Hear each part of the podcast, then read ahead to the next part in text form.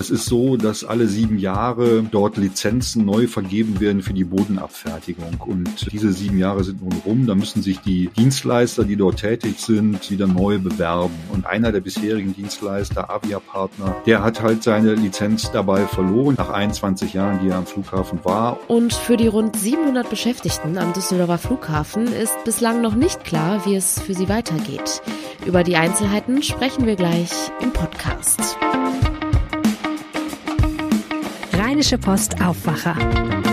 News aus NRW und dem Rest der Welt.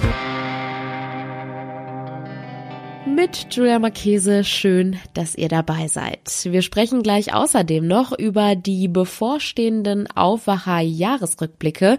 Die könnt ihr nämlich ab dem kommenden Dienstag hören und ja, welche Themen euch da so erwarten, das erfahrt ihr gleich. Zuerst starten wir aber wie immer mit den aktuellen Meldungen aus der Landeshauptstadt und die gibt es jetzt von Antenne Düsseldorf. Schönen guten Morgen, mein Name ist Oliver Bent und das sind unsere Themen heute. Zum Start in die Weihnachtsferien rechnet die Bundespolizei nicht mit allzu langen Warteschlangen vor den Sicherheitschecks am Düsseldorfer Flughafen. Es gebe diesmal genügend Personal, heißt es. Das sieht die Gewerkschaft Verdi ein bisschen anders. Die Energiekrise beschäftigt auch in unserer Stadt natürlich weiterhin viele Menschen. Die Verbraucherzentrale NRW in Düsseldorf hat in diesem Jahr über 85.000 Verbraucheranliegen zum Thema Energie gezählt. Und ab heute braucht man keinen offiziellen Corona-Test mehr, wenn man Patienten im Krankenhaus oder in einem Pflegeheim besuchen möchte. Das geht aus der neuen Schutzverordnung des NRW Gesundheitsministeriums hervor. Wer von Düsseldorf aus in den Weihnachtsferien in den Urlaub fliegen möchte, der sollte am Flughafen kaum Probleme bekommen. Das ist zumindest die Einschätzung der Bundespolizei. Demnach gibt es genügend Personal am Sicherheitscheck. Die Gewerkschaft Verdi sieht das anders. Dennis Grollmann berichtet. Noch im Sommer und Herbst begann der Urlaub am Düsseldorfer Flughafen mit langen Wartezeiten am Sicherheitscheck. Die Bundespolizei geht davon aus, dass es diesmal genügend Personal geben wird. Daher werde es nicht zu übermäßig langen Warteschlangen kommen, heißt es. Der Düsseldorfer Flughafen rechnet mit 600.000 Passagieren in diesen Ferien. Heute am ersten Ferientag soll es die meisten Starts geben. Die Gewerkschaft Verdi sagte uns dagegen, die Personalprobleme seien nicht gelöst. Flugreisende sollten daher weiterhin zu Stoßzeiten mit längeren Wartezeiten Kosten rechnen. Auch in unserer Stadt beschäftigt die Energiekrise weiterhin viele Menschen. Die Verbraucherzentrale NRW in Düsseldorf hat in diesem Jahr über 85.000 Verbraucheranliegen zum Thema Energie gezählt. Auch die Beratungs- und Informationsangebote zu Energiethemen werden sehr viel genutzt. Mehr Infos hat Antenne Düsseldorf-Reporter Christopher Batschik. Viele Menschen melden sich aktuell bei der Verbraucherzentrale und berichten über die Sorge, dass sie die nächsten Strom- und Gasrechnungen nicht bezahlen können. Auch mit energierechtlichen Fragen wenden sich Verbraucherinnen und Verbraucher immer wieder an die Verbraucherzentrale, zum Beispiel wenn es darum geht, ob eine Preiserhöhung rechtens ist. Außer dem hohen Kurs sind Fragen dazu, wie wir im Alltag Energie sparen können. Neben den persönlichen Beratungsgesprächen hat die Verbraucherzentrale auch viele digitale Angebote. In Zukunft sollen diese noch weiter ausgebaut werden. Wer Patienten im Krankenhaus oder in einem Pflegeheim besucht, braucht dafür ab heute keinen offiziellen Corona-Test mehr. Das geht aus der neuen Schutzverordnung des NRW Gesundheitsministeriums hervor. Es reicht ab heute aus, sich selbst zu testen und zu versichern, dass das Ergebnis negativ war. Antenne Düsseldorf-Reporter Joachim Bonn. Dabei reicht eine mündliche Versicherung aus. Der Selbsttest muss allerdings tagesaktuell sein. In Zweifelsfällen kann die Einrichtung vor Ort noch einen Kontrolltest durchführen lassen. Unverändert bleibt dagegen die Maskenpflicht in medizinischen oder Pflegeeinrichtungen sowie in Bus und Bahn. Eine generelle Maskenpflicht gibt es weiterhin nicht. Auch die übrigen Corona-Regeln gelten unverändert weiter bis vorerst Ende Januar. Wer positiv getestet ist, muss sich demnach also weiter für fünf volle Tage isolieren. Alle Einzelheiten haben wir verlinkt auf antennedüsseldorf.de slash Nachrichten. Das waren die Nachrichten von Antenne Düsseldorf. Mehr gibt's immer um halb bei uns in den Lokalnachrichten oder natürlich auf unserer Seite antennedüsseldorf.de. Vielen lieben Dank. Kommen wir nun zu unserem heutigen Top-Thema. Das Weihnachtswochenende steht vor der Tür und für viele heißt das mit der Familie zusammenkommen und ein bisschen abschalten. So richtig abschalten können einige Mitarbeiterinnen und Mitarbeiter am Flughafen in Düsseldorf aber wahrscheinlich nicht. Nicht nur wegen der Arbeit, die vielleicht ansteht, sondern auch, weil rund 700 Beschäftigte jetzt vor Weihnachten noch um ihre Stelle bangen müssen. Über die Einzelheiten spreche ich jetzt mit NRW-Reporter Jörg Isringhaus. Hallo. Hallo. Was genau ist denn gerade am Düsseldorfer Flughafen genau los? Ja, also ähm, eigentlich äh, muss man sagen, äh, nichts Besonderes und doch wieder was Besonderes.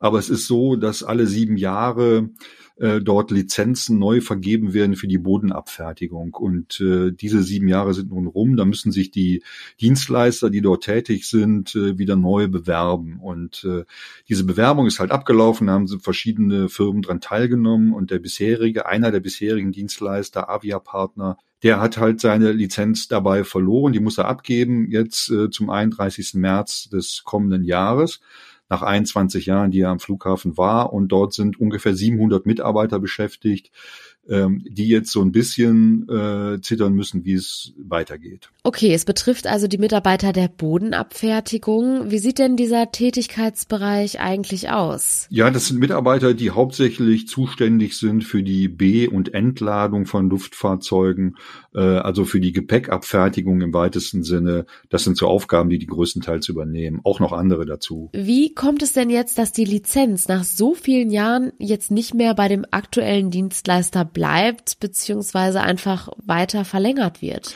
Ja, wie schon gesagt, also die, äh, die wird ja neu vergeben äh, und äh, dann stellen sich halt verschiedene Bewerber vor in einem Verfahren und darüber dann wird entschieden, wer das beste Angebot am Ende macht. Und da ist die Wahl halt nicht mehr auf Avia-Partner gefallen. Insofern äh, findet jetzt ein Wechsel statt. Es werden äh, zwei neue Unternehmen kommen, denn auch der Flughafen Düsseldorf, der hat sich äh, hat auch schon vor längerer Zeit, also vor Jahren schon entschieden, sich zurückgezogen und dieses Jahr den letzten Schritt vollzogen. Die waren auch beteiligt noch an dieser äh, Bodenabfertigung. Jetzt kommen aber zwei neue Unternehmen dazu, zu dem einen, was ohnehin dort schon bestand, neben Avia-Partner. Hm. Und was passiert denn jetzt mit den rund 700 Beschäftigten? Können die vielleicht sogar von den neuen Firmen übernommen werden? Das ist höchstwahrscheinlich, sagt äh, ein Gewerkschaftsvertreter von Verdi, mit dem ich gesprochen habe. Also die Chancen, dass sie übernommen werden, stehen gut, denn äh, der Markt, das muss man, das muss man sich halt vorstellen und das weiß man ja eigentlich auch, wenn man die Verhältnisse am Flughafen kennt in letzter Zeit.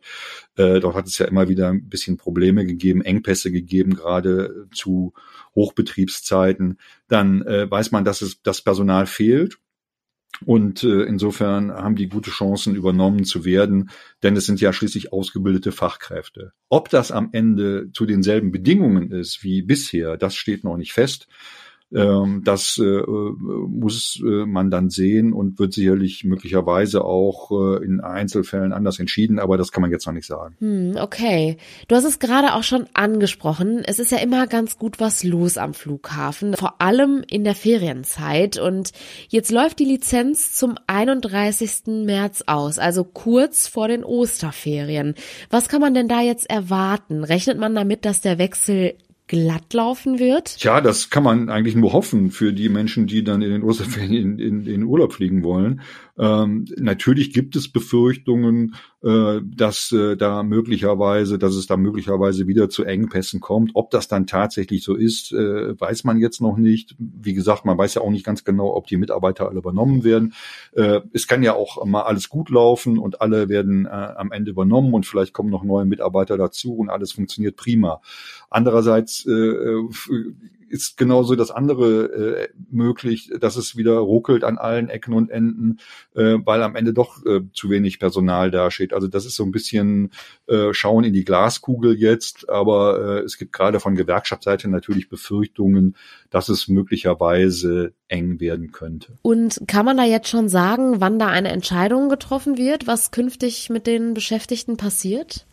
Das wird sich sicherlich äh, relativ kurzfristig entscheiden. Natürlich äh, drängt äh, da der Betriebsrat und auch die Gewerkschaften so drängen darauf, das äh, so bald wie möglich klar zu machen. Ähm, aber bisher, also zumindest heute, habe ich bei meinen Recherchen äh, äh, dort äh, nicht herausbekommen können, ob dies schon der Fall ist, ob es da schon eine Einigung gegeben hat oder eine Verlautbarung der neuen Firmen, wie sie mit den äh, Mitarbeitern umzugehen gedenken. Äh, das mag aber jetzt äh, in den nächsten Tagen oder Wochen dann stattfinden. Wir bleiben natürlich dran und halten euch dazu auf RP Online auf dem Laufenden. Vielen Dank, Jörg Isringhaus. Gerne.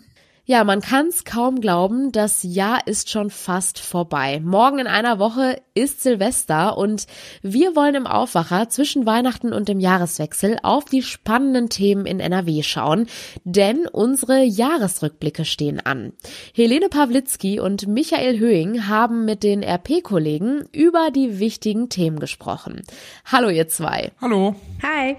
Ja, es war ja viel los in den vergangenen zwölf Monaten. Was erwartet uns denn nächste Woche? Wir haben das in diesem Jahr thematisch aufgeteilt. Wir sprechen am Dienstag über die landespolitischen Themen, Mittwoch über das, was unsere Reporter in NRW alles erlebt haben. Am Donnerstag geht's in die Wirtschaft und am Freitag schauen wir uns in der Kultur um. Und es ist ja auch wirklich viel passiert, was man jetzt zum Jahresende so gar nicht mehr so auf dem Schirm hatte. Das habe ich so bei der Vorbereitung festgestellt. Die Landtagswahl zum Beispiel, die ist eigentlich für mich irre weit weg. Die war im Mai. ja. ne, die Regierungsbildung danach, die, da sehe ich noch ganz grau, weiß ich nicht mehr so genau, wie diese Koalitionsverhandlungen waren. Und wenn Krass ich jetzt ne? Mallorca Gate sage, dann dämmert da vielleicht beim einen oder anderen ein bisschen was aber so richtig im Thema ist man da überhaupt gar nicht mehr. Und da mussten auch unsere Kollegen mal scharf nachdenken, wie das eigentlich Anfang des Jahres alles so gelaufen ist. Was würdet ihr denn sagen, was war so das beherrschende Thema in diesem Jahr? Ja, ich habe mal durch die Themen bei uns im Aufwacher geschaut und da haben sich eigentlich zwei große Themenkomplexe aufgetan, mit denen haben wir uns wirklich häufig auch beschäftigt. Und das war zum einen mal wieder Corona, natürlich mit Maskenregelungen, mit Testsituationen an den Schulen und am Jahresanfang dann auch noch die Inzidenzzahlen, die heute eigentlich fast so niemanden mehr interessieren. Und es war natürlich die Energiekrise. Also wir haben oft über den Winter gesprochen, in dem wir jetzt gerade aktuell sind. Ja, ja, und es gab ja auch so Themen, die so völlig aus dem Nichts kamen. Also ich sag mal, Nosferatu-Spinne. Also das war ja auch was, das, sowas kannst du natürlich nicht vorhersagen. Ne? Das ist eine riesige Aufregung gewesen im Sommer. Jeder Spinnenfund wieder dokumentiert. So groß war die Spinne. So, da habe ich sie gefunden. So hat sie sich verhalten, als ich sie dann versucht habe abzutransportieren. Also ist schon spannend. Und es war auch nach langer Zeit mal wieder ein Jahr, in dem viele in den Urlaub geflogen sind und das haben auch viele gemacht. Also, dass tatsächlich Menschen davon absehen, aus Klimaschutzgründen vielleicht dann doch zu fliegen. Das hat sich so gar nicht bewahrheitet. Und das hat an den Flughäfen in NRW irgendwie nicht so richtig Spaß gemacht. Also Köln, Bonn und Düsseldorf, da war Chaos.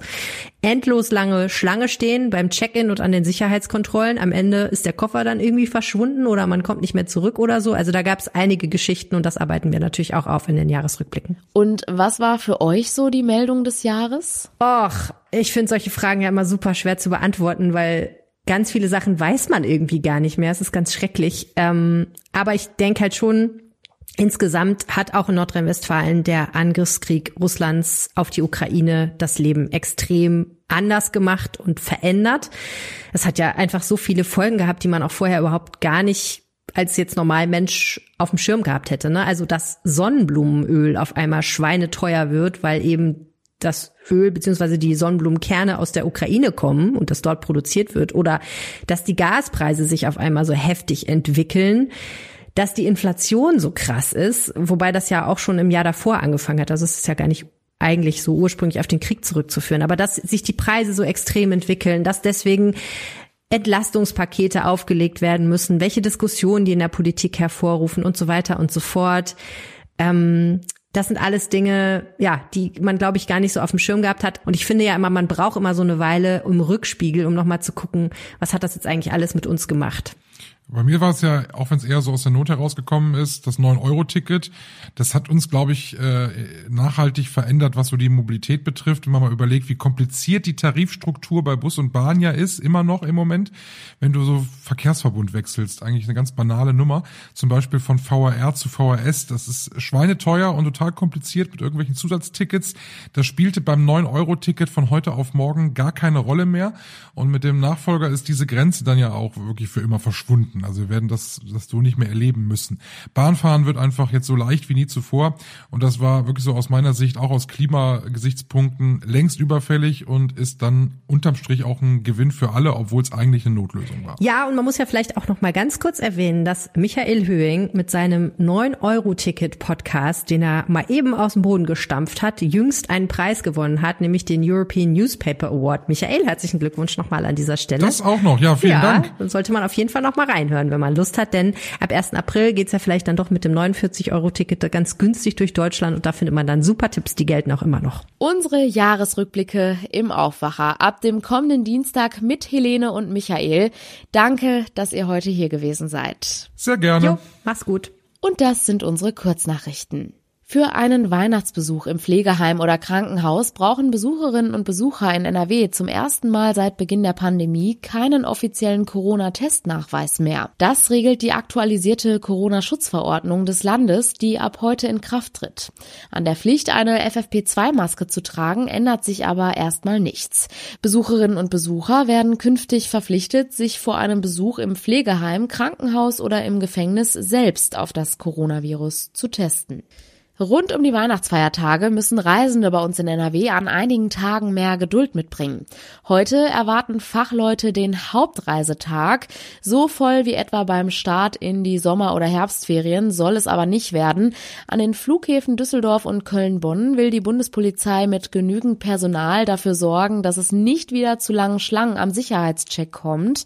Auf den Autobahnen in NRW rechnet der Automobilclub ADAC nur an wenigen Tagen mit vielen Staus etwa an diesem Freitag.